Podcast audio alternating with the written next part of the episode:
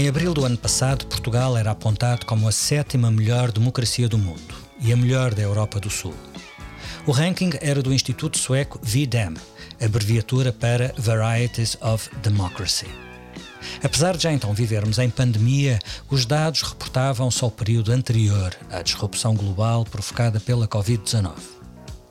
E como estará, entretanto, a democracia portuguesa a resistir ao teste de stress dos confinamentos, dos recolher obrigatórios, das restrições de direitos e liberdades? Um outro ranking muito recente, divulgado na semana passada, diz que não está a resistir lá muito bem. Segundo a revista inglesa The Economist, no ano passado, a pontuação de Portugal caiu em relação a 2019 e o país perdeu o rótulo de democracia plena será agora, segundo os critérios da Economist, uma democracia com falhas. Para pôr as coisas em contexto, convém lembrar que nos últimos 10 anos, só num, precisamente 2019, a Economist considerou Portugal uma democracia plena. Neste episódio de Política com Palavra, vamos falar sobre os desafios que a pandemia tem colocado às democracias e à democracia portuguesa em particular. Ao contrário de outros países, Portugal manteve os calendários eleitorais, o que nos permite olhar para o que nos dizem os resultados das últimas eleições, as presidenciais de janeiro, e refletir também sobre a subida da extrema-direita e sobre os caminhos que se colocam à esquerda em geral e ao PS em particular. Para isso, conto com dois observadores da política portuguesa. Carlos Jalali é professor do Departamento de Ciências Sociais e Políticas da Universidade de Aveiro Pedro Adão e Silva é sociólogo e professor na Escola de Sociologia e Políticas Públicas do ISCTE, Instituto Universitário de Lisboa. Contávamos também para esta conversa com a professora Conceição Pequito, mas um imprevisto de última hora impede-a de participar e, portanto, será a três. Vamos a isto. Carlos Jalali, comece por si. Eh, na avaliação da Economist, as democracias da Europa Ocidental em geral funcionaram pior em 2020 do que no ano anterior. No caso concreto de Portugal, são apontadas um, duas razões essenciais para esse pior desempenho. Uma uh, são, uh, tem a ver com razões comuns aos vários países. Uh, as limitações de direitos e liberdades por causa da pandemia. desde logo, as liberdades de circulação, a imposição de deveres de confinamento. Uh, a outra razão é especificamente portuguesa e tem a ver com contingências da política nacional que provocaram uma deterioração dos mecanismos de checks and balances. A Economist dá dois exemplos: o fim dos debates quinzenais com o Primeiro-Ministro no ano passado e também no ano passado o processo de substituição uh, do Presidente do Tribunal de Contas. O que lhe pergunto, Carlos Jalali, é se reconhece a validade destas críticas. Eu uh, começaria por notar que um, ehm, os índices que obtemos, seja o do VIDEM, seja o uh, do Economist, baseiam-se muito e dependem muito daquilo que é a metodologia de base para pontuar uh, os níveis de democraticidade dos países. E, e no caso do índice do Economist. Uh, confesso que uh, não conheço tão bem a metodologia. Dos dois, o VIDEM é porventura o, o, o, índice que tem sido mais usado de forma mais recente e é também aquele com o qual estou mais familiarizado em termos de metodologia. E, portanto, a avaliação que é feita é, é feita com base nos, uh, nos indicadores que, que, cada um deles tem e que uh, uh, depois redundam neste resultado. No caso de Portugal, eu, eu destacaria e reforçaria aquilo que, que o Filipe estava a dizer, ou seja, o resultado deste decréscimo Uh, primeiro, não é algo que seja, digamos, inédito uh, na classificação do Economist, usando a metodologia do Economist, uh, e também se baseia mais pelas questões domésticas do que pelas questões internacionais. Portanto, quando justificação da redução em Portugal, os primeiros dois fatores que são apresentados são precisamente os fatores ligados aos checks and balances que, que o Filipe referia e, e, não tanto as restrições uh, uh, ao movimento, que, que, são apresentadas como um terceiro fator, mas que é, digamos, geral a todos os países. E, portanto, o, o, a queda maior em Portugal em comparação com outros países europeus uh, é, seguindo esta metodologia do, do, do Economist, será fruto uh, uh, desse efeito, nessa avaliação, nesse indicador. Agora, no caso do VIDEM, os resultados são diferentes. É? O, o, VIDEM tem um estudo recente que foi, que abordou as violações dos estándares democráticos uh, durante o período da pandemia, é o Pandemic Violations of Democratic Standards Index, uh, que cobre o período de março a dezembro de 2020, e neste índice Portugal é um de oito países europeus que não apresentam violações uh, dos direitos e padrões democráticos de, devido à pandemia. E, portanto, uh, se olharmos para aquilo que é a dimensão específica da pandemia sobre a democracia em Portugal, uh, a verdade é que os dados não sugerem um, uma deterioração tão grande. Os dados do VIDEM dizem que não, os do Economist sim, mas num nível com, comparativamente semelhante ao de outros países europeus. E, de facto, quando olhamos para aquilo que é a realidade deste período, eu acho que há, houve um esforço de todas as instituições e todos os atores políticos por manterem os princípios democráticos. O próprio estado de emergência refletiu isso, houve uma preocupação de, de, todos os intervenientes de preservarem a democracia. Uh, as questões têm sido discutidas coletivamente e, em torno, e consensualizadas na medida do possível pelos vários partidos políticos e a realização das eleições uh, uh, presidenciais também é reflexo uh, dessa, entre aspas, tentativa de manter a normalidade democrática. E, portanto, a questão da pandemia afetar diretamente a, a dimensão da democracia em termos de escolha não é tão afetada. Agora, afeta sim a, a dimensão das liberdades que temos, inevitavelmente, a liberdade de movimento e outras que são, obviamente, afetadas pelas restrições geradas. Mas sempre num contexto de preocupação e atenção com os princípios democráticos. Pedro Dom e Silva, gostava de ouvi-lo também sobre estas duas ordens de razões uh, para esta avaliação mais crítica do, do, funcionamento da democracia portuguesa, essa diretamente relacionada com a necessidade de controle da pandemia e que, como o Carlos Jalali uh, sublinhava, eu não conhecia este estudo do, do relativo ao período pandémico, uh, Portugal ter-se-á comportado bem em comparação com outros países e a outra questão, a tal questão de, de, de, que tem a ver com questões estruturantes da democracia, que é a separação de poderes, o, o escrutínio de, sobre o poder executivo e os uh, checks and balances. Certo, eu, eu, não tenho essa visão comparada do que é que se passou exatamente nos outros países no período eh, mais recente. Tenho algumas reservas em relação a estes índices eh, compósitos, é, é, e acho que eles são úteis, interessantes, mas têm de ser interpretados com algumas cautelas. Em particular, este do e-commerce. A esse propósito, o Carlos já falou do projeto VDM e eu recomendo que quem esteja interessado, de facto, em compreender como é que estes índices são formados e as suas diferenças uns para os outros, que leiam um paper que tem um par de anos, do Tiago Fernandes, que aliás é o coordenador do VDM para a Europa do Sul, sobre este conjunto de índices, não apenas o do Economist, mas do VIDEM, mas também um já aliás mais antigo, da Freedom House, e, perceber que isto tem de ser interpretado com alguma cautela, eh, que por vezes sobrevalorizamos, é um pouco como as sondagens, quer dizer, do ponto de vista do impacto mediático, sobrevalorizamos eh, pequeníssimas variações sem nenhum significado, eh, mesmo que a variação seja no essencial comum aos países que são comparados nesses índices. Olhando agora mais para, eh, para Portugal eh, eh, e a experiência recente da pandemia, o, Carlos chamou a atenção, utilizou, aliás, a expressão instituições e atores, dando conta de uma coisa que eu julgo que foi importante do ponto de vista das instituições, que foi preservar a possibilidade, muitas das vezes até seria mais fácil não fazermos, preservar a, possibilidade de haver eh, congressos partidários, eventos sindicais, eleições presenciais, ou seja, tudo coisas que aconteceram neste período. E isso foi importante, mesmo que, na minha perspectiva, por exemplo, os partidos teriam ganho em não realizar os seus eventos partidários. Mas a possibilidade disso acontecer acho que foi fundamental. Hum, isso do ponto de vista das instituições. Eh, e mesmo o exemplo mais recente das eleições presidenciais, a verdade é que, tendo em conta o contexto, a expectativa, é, é, tudo isso, é, os níveis de participação foram bastante acima do que julgo que todos anteciparam.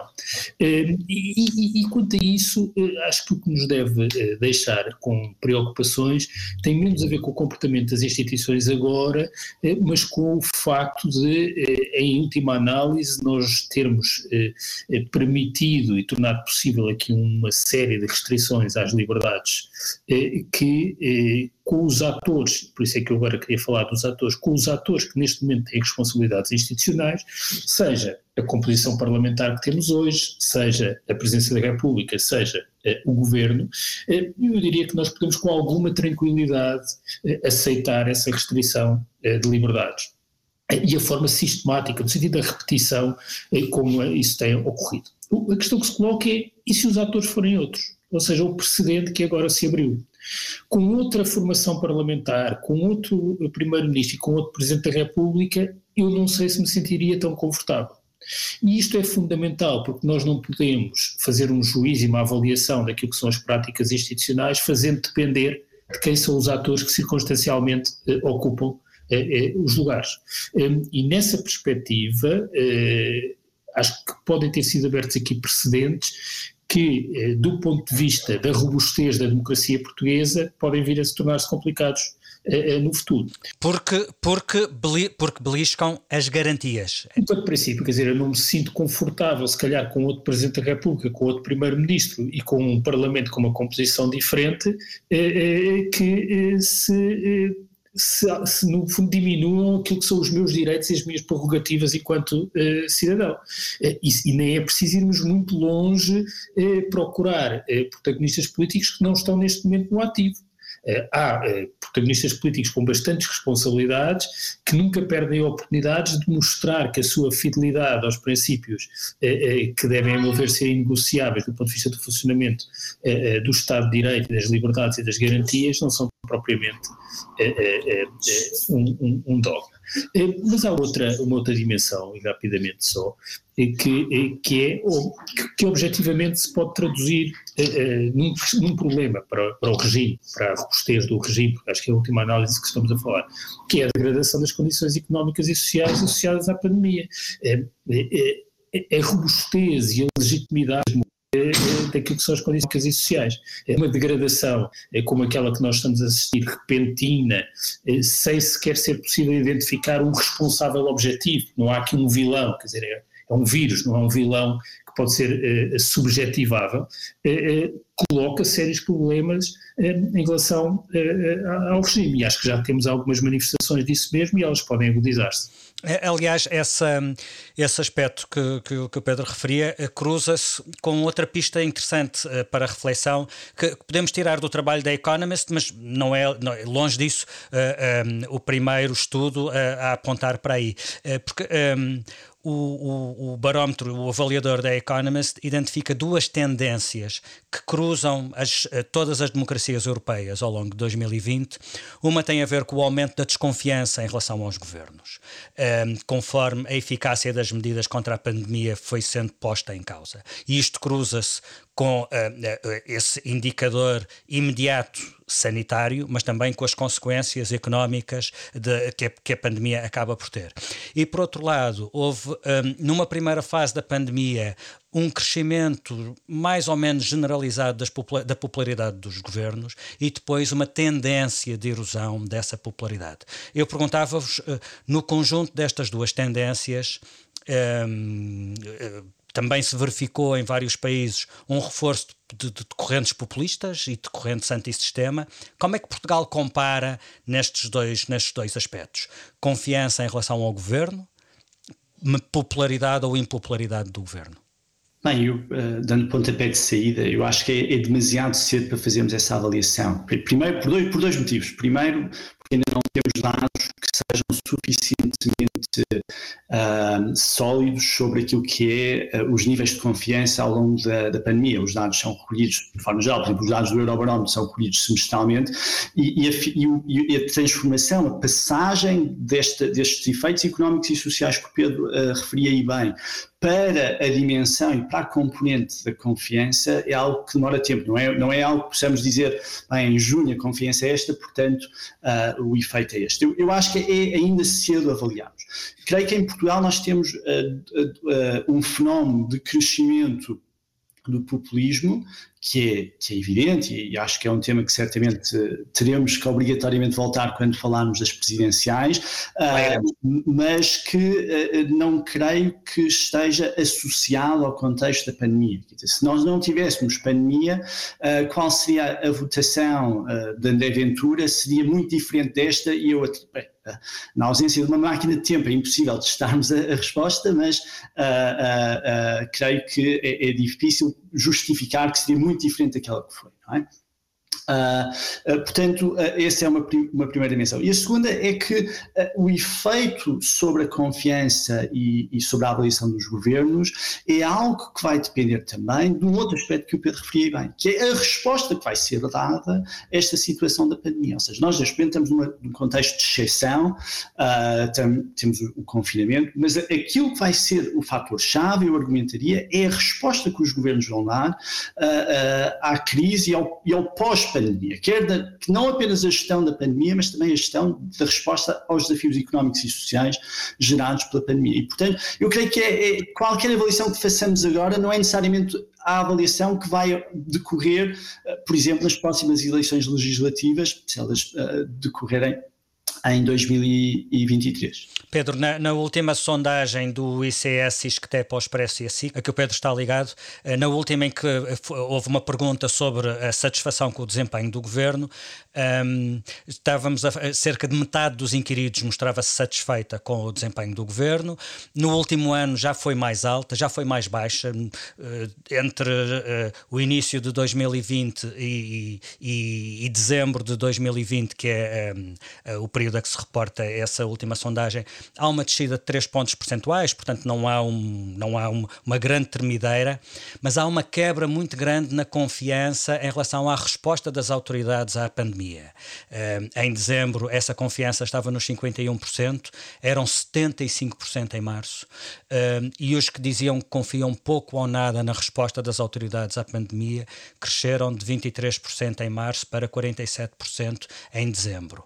Uh, portanto, duplicaram. O que, é, o que é que podemos retirar daqui, para além de uma fotografia do momento, pode, pode, pode notar-se aqui uma tendência ou é cedo para isso? Desde logo dá-nos pista de uma tendência que eu diria que será geral, eh, que é, é perante crises, grandes convulsões, há um, momento inicial de rally around the flag, isto é, de cegar fileiras em torno de quem lidera.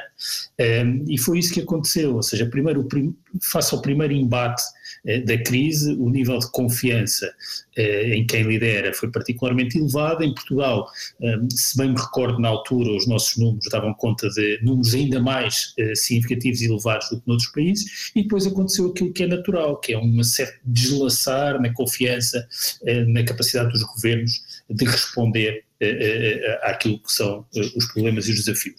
Em parte, pela passagem do tempo, acho que o tempo aqui é uma variável decisiva, é uma variável que nos, que nos leva, a, com prudência, que é prematuro, a fazer juízos definitivos sobre como é que as coisas vão evoluir, mas também é uma variável que nos ajuda a compreender as pequenas mudanças que aconteceram ao longo destes últimos 10, 10 meses. E, e porquê que é natural que as pessoas deixem de confiar? Na verdade, as respostas passam a surgir, ou seja, nós passamos a ter capacidade de avaliar como é que efetivamente as instituições estão a responder e deixa de ser apenas uma abstração que é, é, é juntarmos e cerrarmos fileiras em torno de quem lidera, seja o primeiro-ministro, seja o ministro, seja é, o, o diretor-geral. É, em todo o caso, o, o que é curioso e eu acho que motivo de reflexão também nos, nos, vários indicadores que têm surgido, e em particular dos estudos que, que o ICS têm feito para o Expresso e para a SIC, é a combinação desse decréscimo relativo eh, da confiança nas respostas do governo, é que coexiste com uma resposta muito definitiva a uma outra pergunta, que é,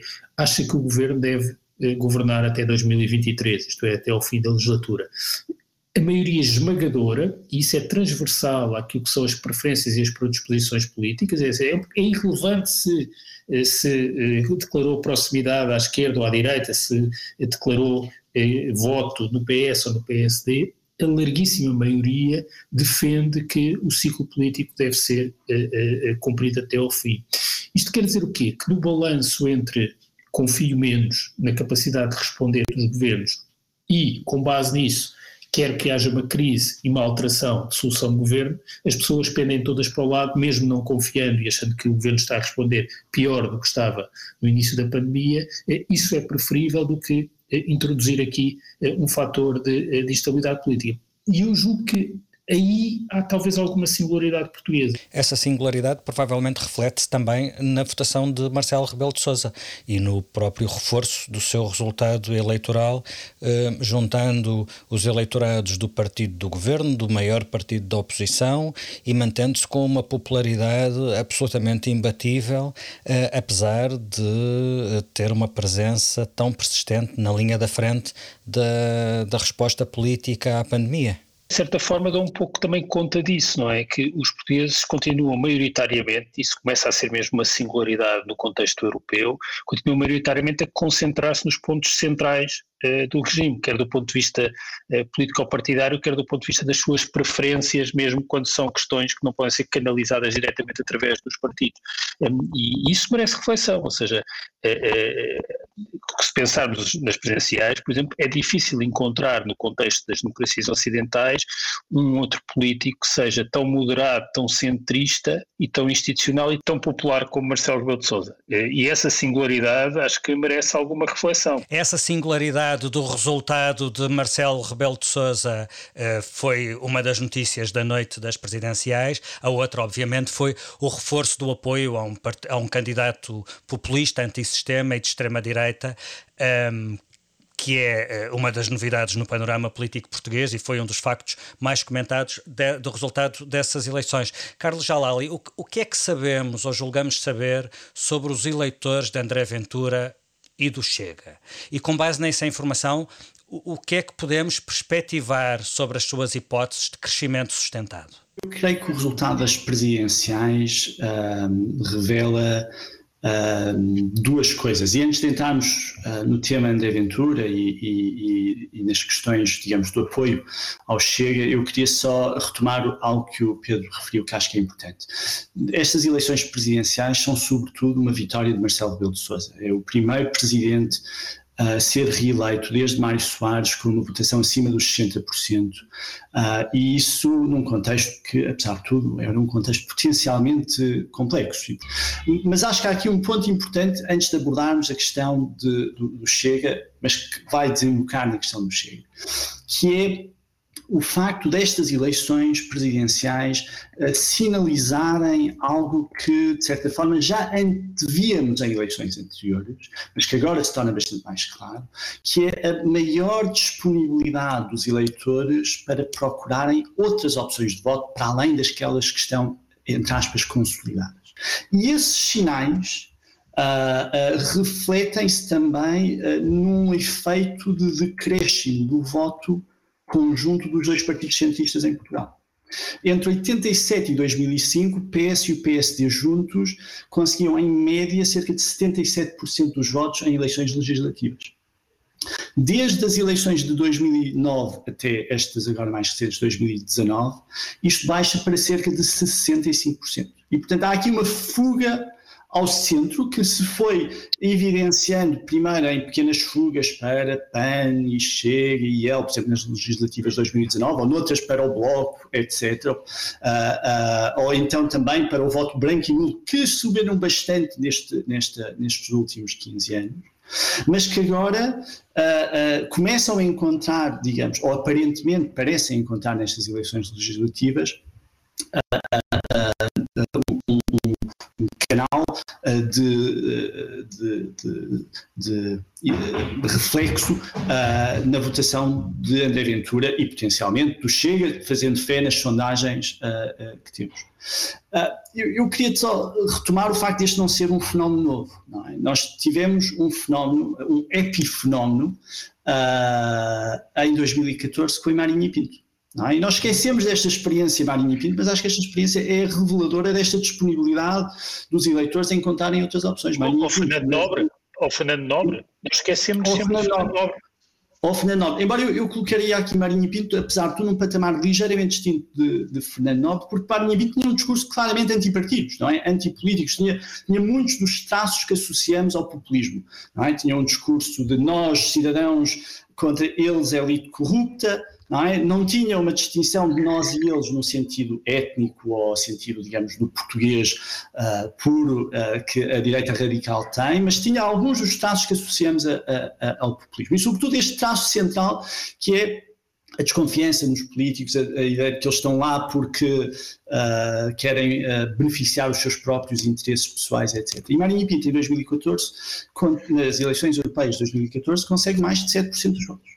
É? E, portanto, há aqui claramente um pano de fundo de disponibilidade dos eleitores para procurarem opções eleitorais que têm esta, esta tónica de discurso na crítica ao sistema político. E eu, enfim, nós não temos os dados para isto, e portanto o que eu estou a lançar aqui são mais hipóteses do que afirmações empíricas, mas suspeito que uma parte importante do eleitorado que se revê agora em André Ventura o faz mais pela crítica que André Ventura apresenta em relação ao sistema político, ao sistema partidário e à ideia de haver corrupção generalizada, etc., etc., do que uh, uh, por uh, defender as suas posições em relação a certas comunidades étnicas ou, ou até mesmo nas, questões da criminalidade, etc. Há, há pouco o Carlos dizia que um, um, é cedo para cruzar o efeito da pandemia com outros efeitos políticos e, e, chamava a atenção de que há um percurso que vem de trás e que não tem a ver com a pandemia, que começa, há uma tendência que começa antes da pandemia. Mas em que medida a pandemia, pela incerteza que gera pela crise económica que obviamente, e social que obviamente traz,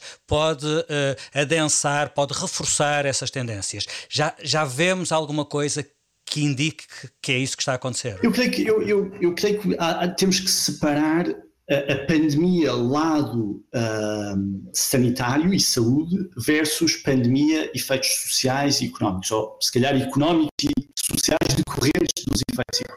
Eu percebo a separação, não tenho a certeza se na cabeça das pessoas essa separação é assim tão real, se tudo for apreendido como um falhanço do Estado. Sim, sim, sim, sim eu, percebo, eu percebo, percebo o que está a dizer, Filipe, uh, uh, mas eu acho que é importante separar a, a, a este respeito.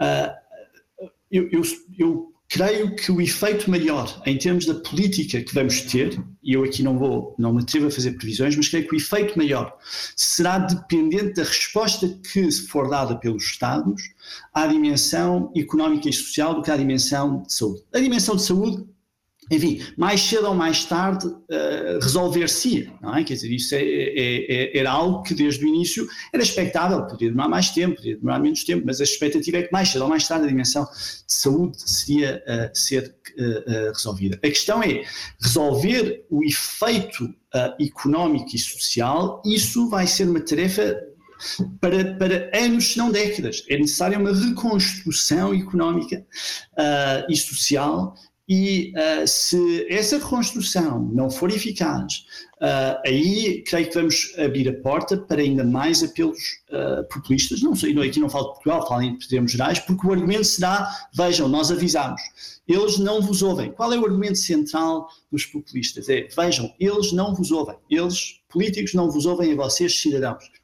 E se a reconstrução que for feita não responder de forma eficaz aos desafios que vão ser colocados e vão ser enormes, uh, essa mensagem vai sair reforçada. Eu não me esqueço que havia uma pergunta uh, que julgo que ainda está por responder sobre um, o que é que sabemos uh, sobre os eleitores de André Ventura e em que medida é que isso que nós sabemos nos permite perspectivar uh, sobre o futuro crescimento ou sobre o eventual crescimento sustentado uh, do apoio a esta, um, a esta proposta política? Eu, eu, em primeiro lugar, eu queria só notar eu, duas notas em relação ao, ao eleitorado de André Ventura. O primeiro é que é um eleitorado muito recente é? Quer dizer, nós, uh, a, maioria das pessoas que votou André Ventura agora em 2021 não votou André Ventura, não votou Chega em 2019, certo? Uh, portanto, uh, o eleitorado do, do, Chega passa de cerca de 67 mil uh, votantes para quase 500 mil votantes. E aqui assumindo que ninguém mudou de opinião entre 2019 e 2021, essa é a primeira nota. E, portanto, em primeiro lugar, é importante frisar isto: não é um eleitorado fidelizado. Okay? É um eleitorado que é recente e eleitorados recentes são também mais potencialmente mais voláteis. Um, eu, como digo, eu não tenho os dados para poder afirmar qual é, quais são as características do eleitorado de André Ventura em 2021. A minha hipótese de trabalho é que há uma, é uma parte importante deste eleitorado, é um eleitorado que está insatisfeito com o sistema partidário, está insatisfeito com o sistema político, tem um nível elevado de desconfiança em relação uh, ao sistema político. Mas não tenho os dados para, para, para avaliar isto. Talvez o Pedro tenha os dados do, do, dos inquéritos do ICSSP. Pedro, uh, a pergunta de um milhão de euros, obviamente, é como, como, como responder a esta insatisfação e esta desconfiança que torna tão apelativo este discurso antissistema, uh, uh, populista e extremista. Um, e acrescentava já para passarmos a um ponto que eu queria introduzir.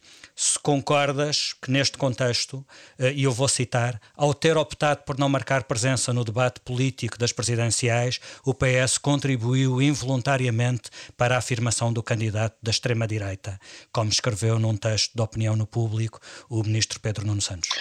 Bom, por pontos, acho que eh, a chave para a resposta à tua pergunta, à tua primeira pergunta, está em nosso eleitorado do Chega.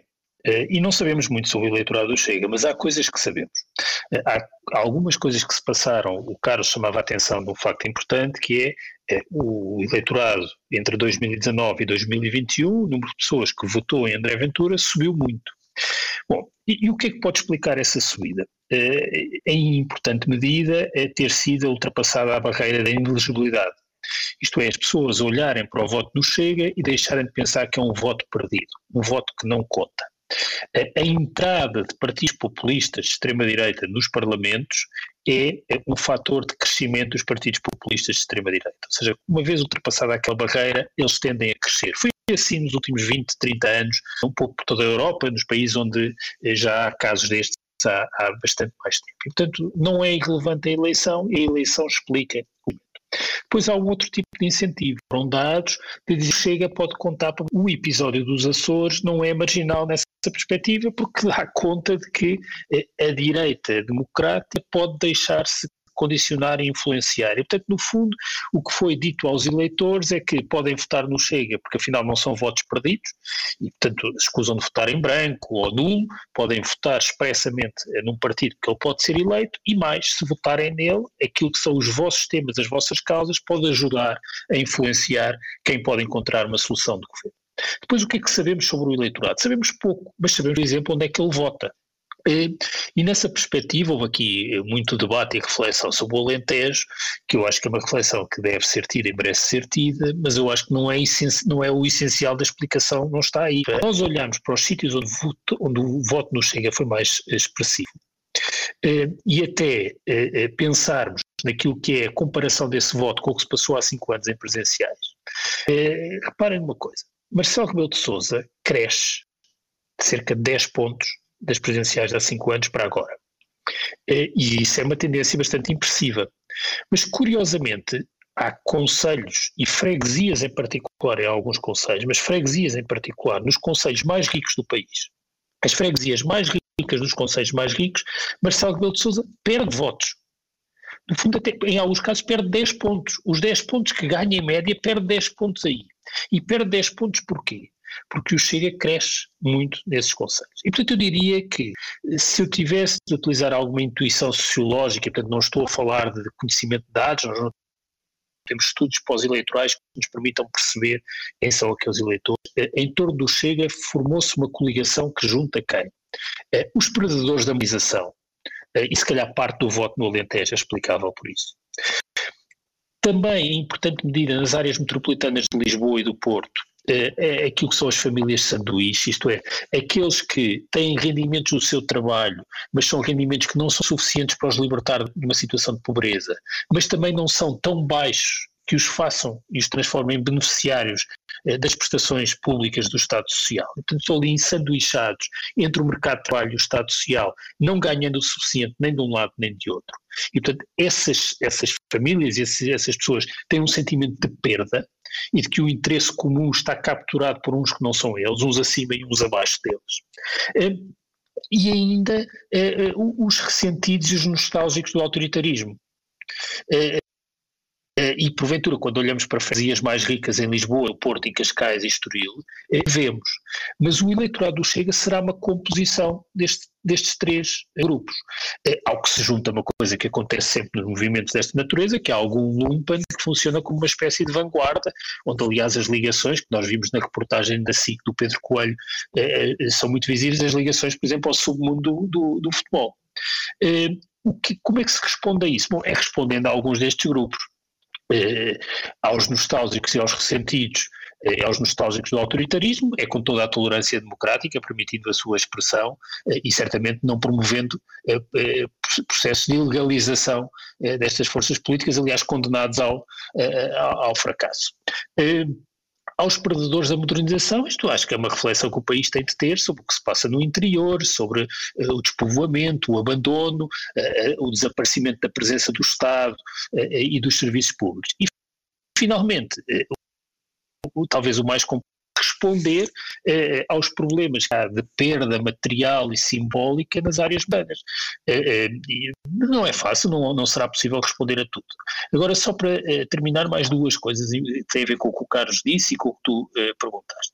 Eh, por um lado, sobre o efeito da pandemia nisto. A pandemia, no essencial, em muitos aspectos, foi um acelerador de tendências que já existiam.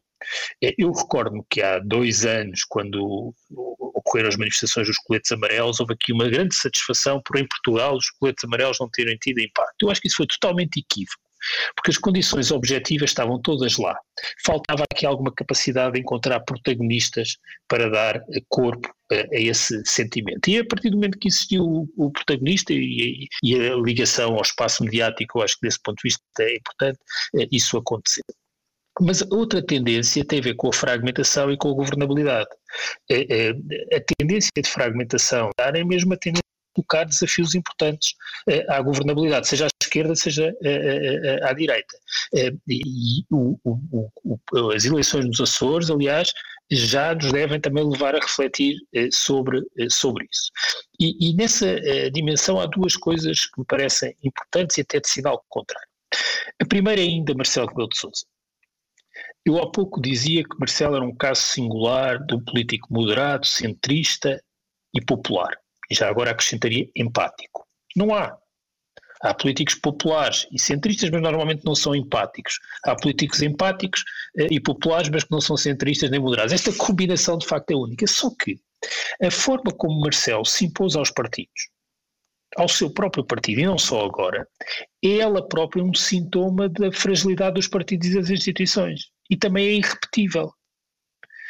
Porque os gerar protagonistas com aquelas com os atributos. Não só porque ainda é um reflexo de um tempo histórico eh, que está naturalmente a desaparecer, ou seja, a nossa geração já não vai produzir protagonistas daqueles, como de facto é uma excentricidade. Eh, e, e, portanto, nós também não devemos sobrevalorizar esta capacidade de imposição aos partidos. Outro aspecto de sinal contrário que eu acho que é motivo de reflexão e que tem a ver com o Chega. É, nós estamos a assistir uma trajetória de fragmentação e de pluralidade da representação partidária, mas acho que podemos estar à beira do primeiro momento de substituição uh, de um dos partidos uh, da consolidação democrática. Uh, se calhar, se nos perguntassem há 15 anos onde é que era a nossa aposta, era no PCP, mas eu acho que as odds agora são muito mais desfavoráveis ao CDS. E isto não é independente da fragmentação. Porque o papel histórico do CDS está também associado ao facto do CDS ter uma direita do PSD, representando a direita democrática e o conservadorismo social, mas também canalizando para o sistema a direita não democrática, que não tinha alternativa. Ora, esse papel histórico, essa função, está a perder-se. Acho que era o Fraga Ribarne que dizia à nossa direita nada. Seja, eh, e no fundo o CDS dependeu sempre disso, de, à nossa direita nada. Ora, a partir do momento que o CDS tem uma alternativa à direita, e para colocar de forma talvez um pouco uh, simplista, mas acho que as pessoas percebem, e à sua esquerda outra, que é a iniciativa liberal, torna-se difícil esse espaço de representação. E, portanto, nós podemos estar a assistir à fragmentação, mas também a alguma substituição. E isso muda eh, profundamente o contexto em que nós vamos formar o próximo Parlamento e necessariamente a próxima solução de governo que emanará do, do Parlamento. E, e, estamos seguramente num, numa fase de, de, de, de grande mudança e, e, e, uma parte dela pode ter sido medida nas eleições presidenciais. Um, tenho que insistir na questão: o PS podia ter feito alguma coisa para travar o crescimento de André Ventura ou contribuiu involuntariamente para a sua afirmação política? O tema do crescimento de André Ventura é um tema é, dos partidos todos, não é só um tema da direita ou do PSD ou do CDS, como por vezes é sugerido. É, isso, aliás, é, é mesmo um enorme equívoco. É, agora, o que é que no imediato eh, o Partido Socialista podia fazer. Eu, não, eu, nunca percebi bem qual era a viabilidade de, eh, tendo em conta aquilo que foi a experiência de cooperação institucional profunda, até uma espécie de bloco central entre palácios, eu já utilizei esta expressão no passado, entre o Palácio de Belém e o Palácio de São Bento, como é que o PS podia ter uma, uma candidatura alternativa, oficial, eh, eh, a Marcelo de Sousa. Mas é óbvio que uma candidatura do espaço do PS podia ser útil para, no fundo, limitar a autonomia estratégica de Marcelo Rebelo de Sousa. Qual é o problema? É que a candidatura da Ana Gomes não foi essa candidatura, eh, porque eh, eh, essa candidatura tinha de ter duas ou três características. Uma, ser uma candidatura defensora de uma solução de diálogo entre os partidos à esquerda envolvendo o PS. E, portanto, no fundo, seria a candidatura a defender a geringonça. Mas essa candidatura tinha de fazer isso e, ao mesmo tempo, defender uh, o governo. Ora, eh, quem tenha acompanhado uh, a campanha eleitoral não deu conta de grandes momentos uh, de entusiasmo de Ana Gomes com o governo do PS. Então, não se percebe como é que podia mobilizar o eleitorado do PS estando a atacar o próprio governo do PS e não sugerindo esse caminho, sim, de criação de uma alternativa que juntasse os três partidos à esquerda. E fundamental, isto prende-se com a resposta a André Ventura. Nunca poderia ser uma candidatura, e eu, com toda a simpatia que tenho pela Ana Gomes, nunca poderia ser uma candidatura mimetizar o curso de André Ventura em muitos aspectos. Eh, aquilo que eh, Ana Gomes eh, sugeriu sobre Ricardo Salgado e a sua relação de amizade pessoal com Marcelo Rebelo de Sousa não se distingue de muitas considerações que André Ventura faz sobre políticos uh, indiciados e pessoas que nem sequer têm qualquer tipo de responsabilidade criminal a pender sobre elas. E, portanto, o, o, discurso, que aliás era um aspecto central da agenda de Ana Gomes sobre a captura do interesse comum, o sistema ao serviço de uns, as coligações e as conspirações mais ou menos visíveis entre muitos, eh, não ajudou certamente a essa causa e, de facto, significa que o caldo cultural em que André Ventura medra tem muitos eh, protagonistas eh, a alimentar. Carlos Jalali, parece mais ou menos evidente que a intervenção de, Pedro Nuno Santos e essa, essa crítica à ausência do PS nas presidenciais não tem tanto a ver com o que se passou nas presidenciais, mas sobre o que se irá passar no PS, eventualmente a sucessão de António Costa, quando quer que ela aconteça. Mas como é que olha para este debate que está acontecendo no Partido Socialista, à boleia das presidenciais, entre os defensores de um PS como motor da federação da esquerda, assumindo uma bipolarização total da política portuguesa? E os defensores de um PS moderado e centrista que se revê, curiosamente, mais na postura de Marcelo Rebelo de Sousa do que num frentismo de esquerda. Como é que olha para este debate e que hipóteses de caminho vê aqui?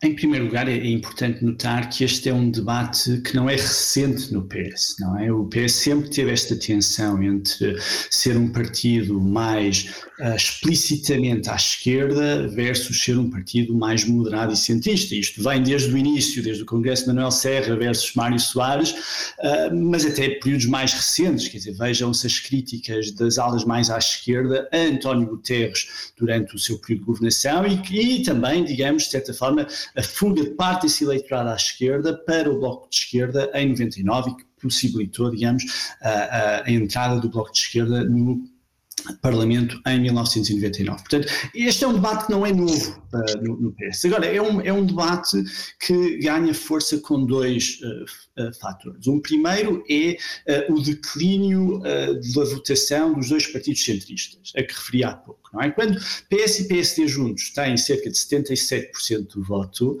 isso significa que quem ganha as eleições vai ter, para aí, vai ter pelo menos 40%.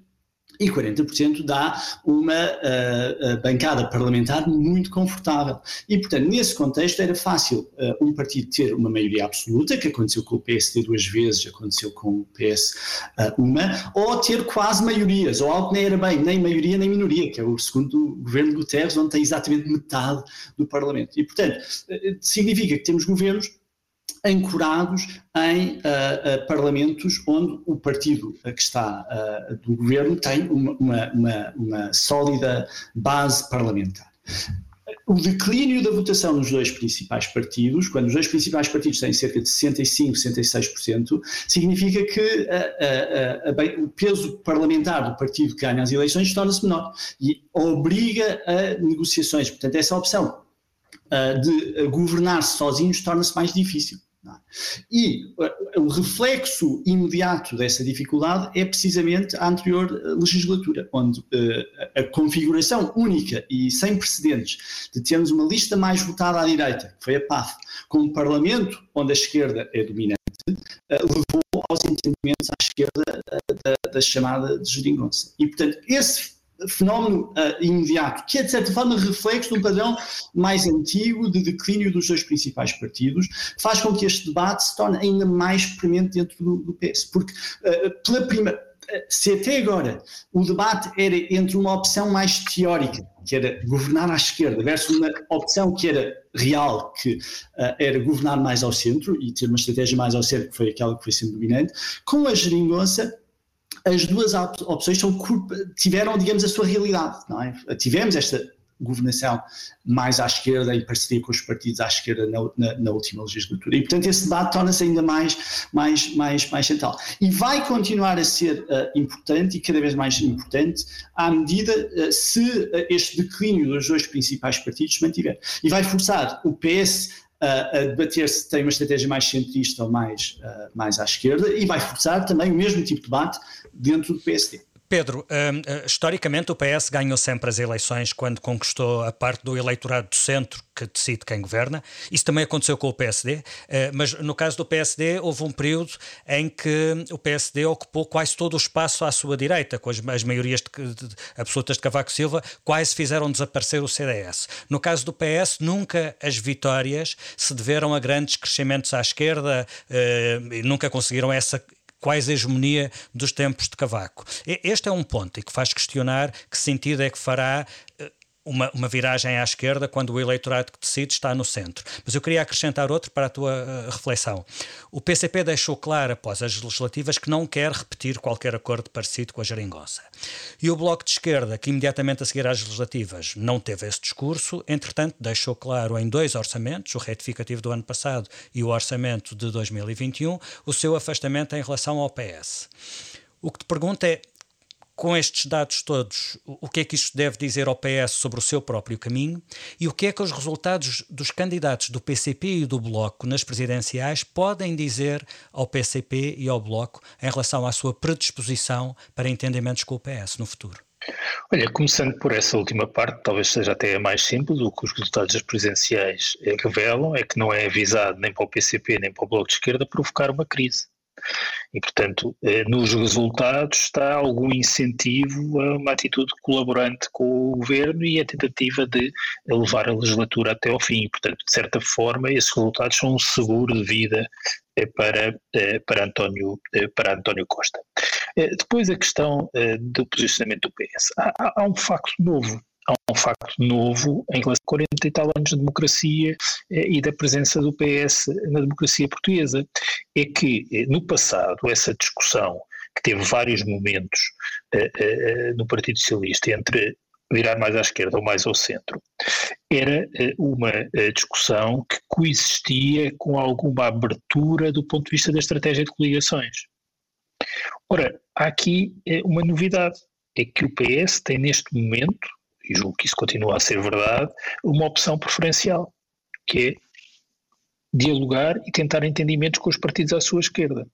Ora, se é essa opção preferencial, eu não percebo como é que, ao mesmo tempo que existe essa opção preferencial, a opção do ponto de vista do PS autonomamente procurar crescer eleitoralmente é também virar à esquerda. Porque então, no fundo, o que o PS está a propor é competir com aqueles com quem já se escolheu e preferiu coligar os partidos terem discussões eh, desta natureza, porque um pluralismo eh, e os partidos monolíticos são sempre mais frágeis. Eh, a questão é que parece-me prematuro ter esta discussão quando nós desconhecemos o contexto em que que nós que vamos ter daqui a uns tempos, como é que as coisas vão evoluir, e por outro, como é que é compaginável eh, uma opção preferencial, que julgo que é partilhada pela maioria eh, dos militantes do Partido Socialista, julgo que isso estará até vertido nos, nos documentos saídos dos vários congressos, eh, com essa opção preferencial do diálogo à esquerda, eh, com eh, uma opção por se deslocar à esquerda. E quando nós olhamos para as experiências mais recentes de alguma esquerdização dos partidos social-democratas e socialistas, essas experiências não são de grande sucesso eleitoral. Uh, temos o caso, que eu diria mesmo uh, dramático, uh, no Reino Unido, com Jeremy Corbyn, mas temos também aquilo que se tem passado no, Partido Democrata norte-americano, que pode ter tido virtudes no alargamento e na mobilização eh, da base eleitoral eh, do Partido Democrata eh, nas presenciais, mas não temos o contrafactual, mas não sabemos se Bernie Sanders tem sido o candidato contra Trump, se tem vencido as eleições. E, portanto, não temos assim tantos exemplos de alguma esquerdização recente dos partidos de matriz trabalhista que dê conta de um, de um retorno eleitoral dessa estratégia. E no caso do Reino Unido, aliás, com elementos dramáticos, não é? Que, quer dizer, se calhar com outro Labour não teríamos assistido assistido ao, ao, ao, Brexit, para já não falar uh, de, outras, uh, de outros aspectos que eu acho que não são marginais, como, como se prende com o antissemitismo, que infelizmente tem uma tradição sólida também em alguns partidos e movimentos da esquerda europeia e que, e, que, e, que, e que no contexto em que falamos dos populismos e da direita populista e autocrática, não devemos também desvalorizar essa ponte que junta espectros políticos nessa matéria. Ficamos por aqui. Agradeço a ambos a vossa disponibilidade disponibilidade para esta troca de pontos de vista, apesar das dificuldades técnicas da conversa online, no momento em que as redes claramente estão sobrecarregadas, mas enfim, já todos uh, vamos aprendendo a viver com isso. Política com Palavra volta daqui a uma semana.